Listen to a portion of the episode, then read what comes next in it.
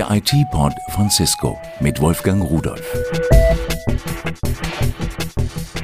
Hallo und herzlich willkommen zu unserem neuen IT-Pod. Heute geht es um ein ganz, ganz wichtiges Thema. Es geht um die Versteigerung von Frequenzen. Nun, Frequenzen, das ist gar kein physikalisches Gut, das sind irgendwelche Wellenbereiche, die für bestimmte Aufgaben genutzt werden können. Und wir hatten sowas schon mal vor zehn Jahren, damals ging es um UMTS und das ist sehr teuer gewesen für die Firmen, die das ersteigert haben. Zwei sind auch wieder ausgestiegen daraus und dieses Jahr wird es ein bisschen anders sein, so wie die ersten Anzeichen zu erkennen sind. Worum geht es nun in Wirklichkeit?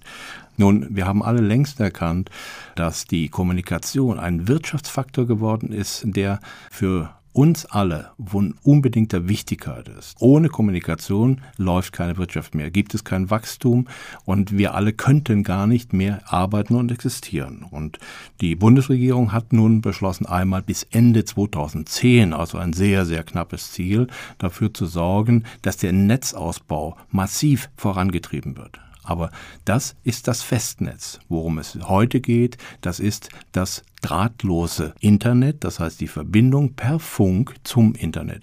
Und wir wissen alle, immer mehr Leute laufen mit Smartphones herum. Das heißt, sie sind immer online, empfangen ihre E-Mails, sehen nach, wenn sie Informationen brauchen, gehen in den Firmencomputer, holen sich dort Informationen, kommunizieren mit anderen und man telefoniert sogar mit einem Smartphone.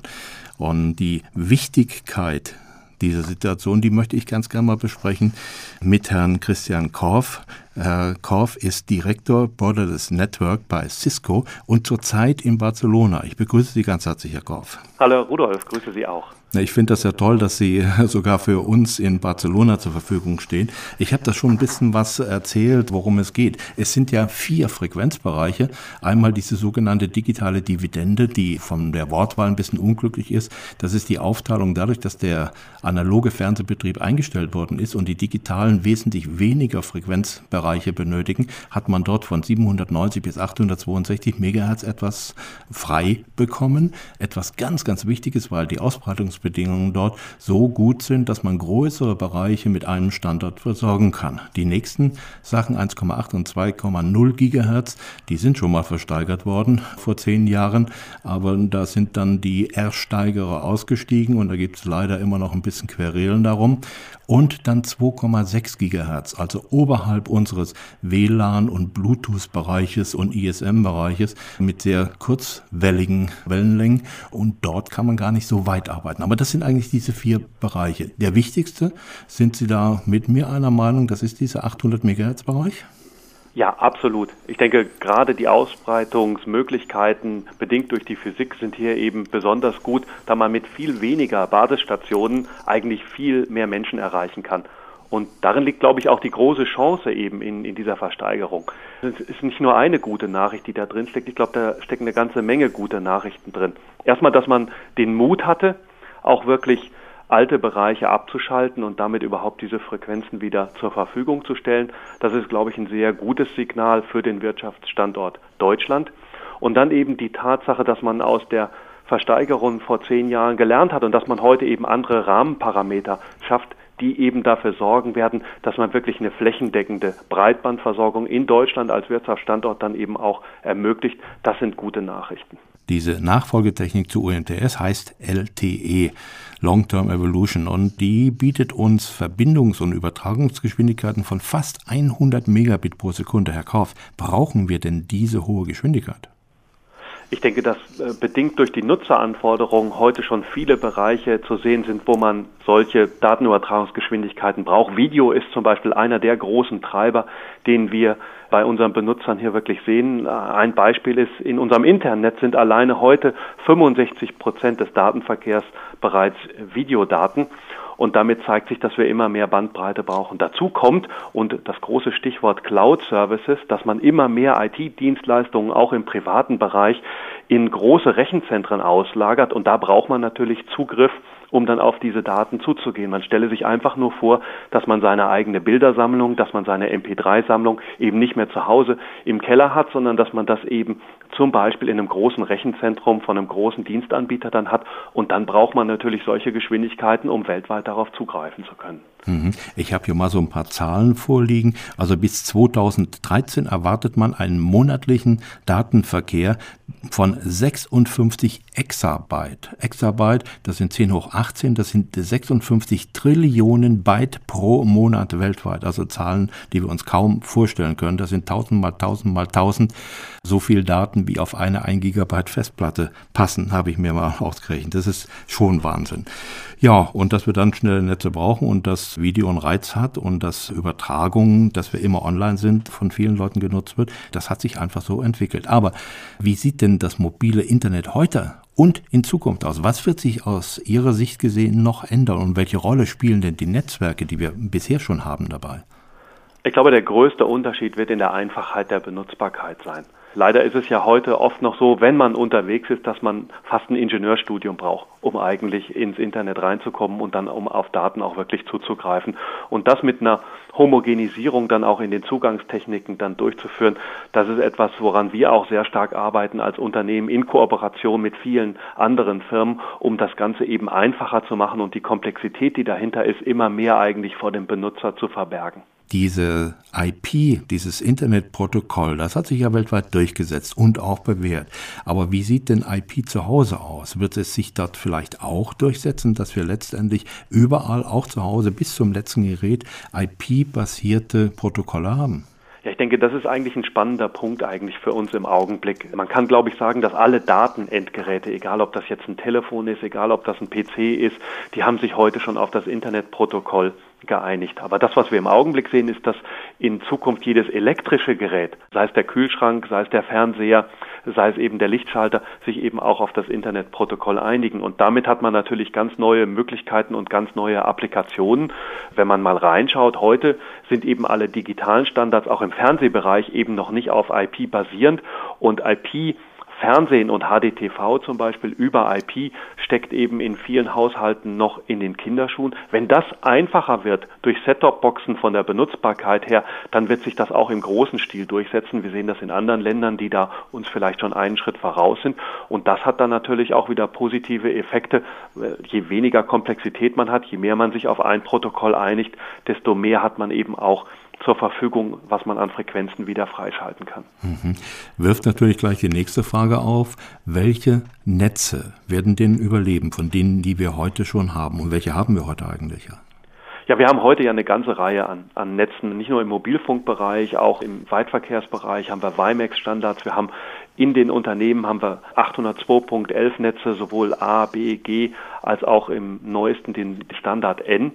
Wir glauben fest daran, dass sich im Unternehmensbereich und auch im Bereich zu Hause das klassische WLAN durchsetzen wird. Das sind also alle Netze, die auf den Standards 802.11 dann basieren und im zukünftigen Mobilfunkbereich dann der LTE-Standard das sein wird, auf das wir auch setzen. Und wir haben als Unternehmen uns sogar entschieden, unsere gesamten Entwicklungsaktivitäten im WiMAX-Bereich einzustellen und haben die gesamten Ressourcen umpriorisiert und arbeiten heute eben an WLAN-Lösungen als auch eben an LTE-Lösungen. Mhm.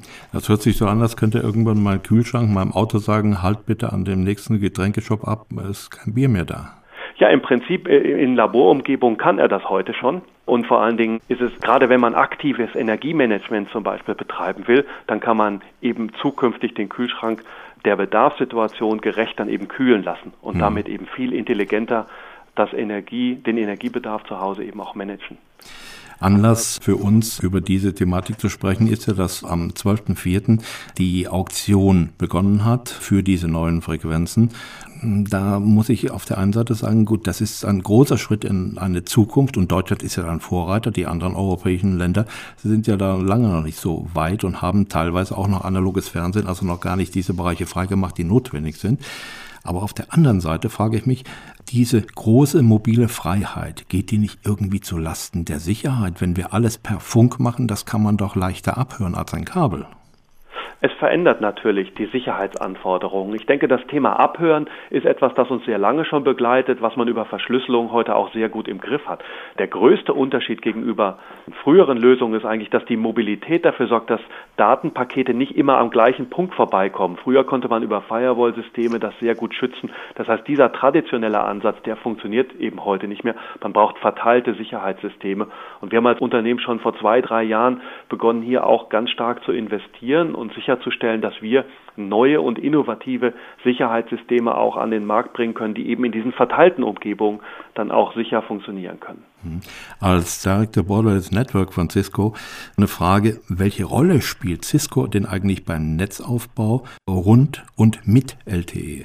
Also für uns ist das natürlich ein großer Investitionsbereich, in den wir auch viele unserer Entwicklungsaufwände reinstecken. Warum? Weil der gesamte Breitbandbereich für den Endbenutzer natürlich in dem sogenannten Backbone oder auch in dem Distribution Layer, das heißt das, wo die Datenpakete nachher verteilt werden, völlig neue Anforderungen auftauchen lässt. Und hier bieten wir sehr gute Lösungen für die Industrie an, eben mit diesen neuen Herausforderungen. Sie haben das ja erwähnt, 100 Megabit pro Sekunde allein für einen einzelnen Benutzer. Stellen Sie sich vor, 30 Millionen Haushalte in Deutschland werden über 100 Megabit versorgt, was das eben auch an Kapazität in den Backbones der großen Service Provider bedeutet. Und da stehen wir natürlich mit tollen Technologien dann zur Verfügung, um das dann auch umzusetzen. Mhm. Wird es jetzt für den Service Provider die einzige Änderung sein, dass er nun massiv aufrüsten muss, um diese hohen Geschwindigkeit auch überall zur Verfügung zu stellen, oder gibt es noch andere Ansprüche, die auf ihn zukommen? Ich denke, dass der Service Provider sich sehr stark verändern wird in Zukunft und er wird viel mehr ein Erlebnisprovider sein als ein Service Provider. Das heißt, wie unterscheide ich mich eigentlich von meinem Wettbewerb, wird gar nicht davon abhängen, wie viel Bandbreite man zur Verfügung stellt, sondern welche multimedialen Angebote darüber hinaus man eigentlich dem Benutzer zur Verfügung stellt. Und das unterscheidet dann den heutigen Service Provider und macht ihn zum Erlebnisprovider. Vielleicht haben Sie noch einen Tipp für uns und unsere Zuhörer, diese Auktion, die er heute begonnen hat, die ist ja nun ergebnis- und zeitoffen. Das heißt also, solange wie Gebote da sind, wird sie weitergehen. Haben Sie so eine ungefähre Vorstellung, wie lange die wohl laufen wird? Ich glaube, dass die Unternehmen, die sich beteiligen, mit sehr viel Reife daran gehen und sehr viel gelernt haben aus der Vergangenheit und darum sich relativ schnell eigentlich rauskristallisieren wird, wohin die Reise geht. Und ich rechne damit, dass wir so in den nächsten 14 Tagen schon erste Ergebnisse sehen hier. Herr Koch, vielen Dank für Sie und viele Grüße nach Barcelona und viel schönes Wetter in Spanien. Das kann ich gebrauchen, hier ist es bewölkt. Vielen Dank, Herr Rudolf. Wir müssen es abwarten, wie diese Verstärkung ausgeht und wann sie zu Ende ist.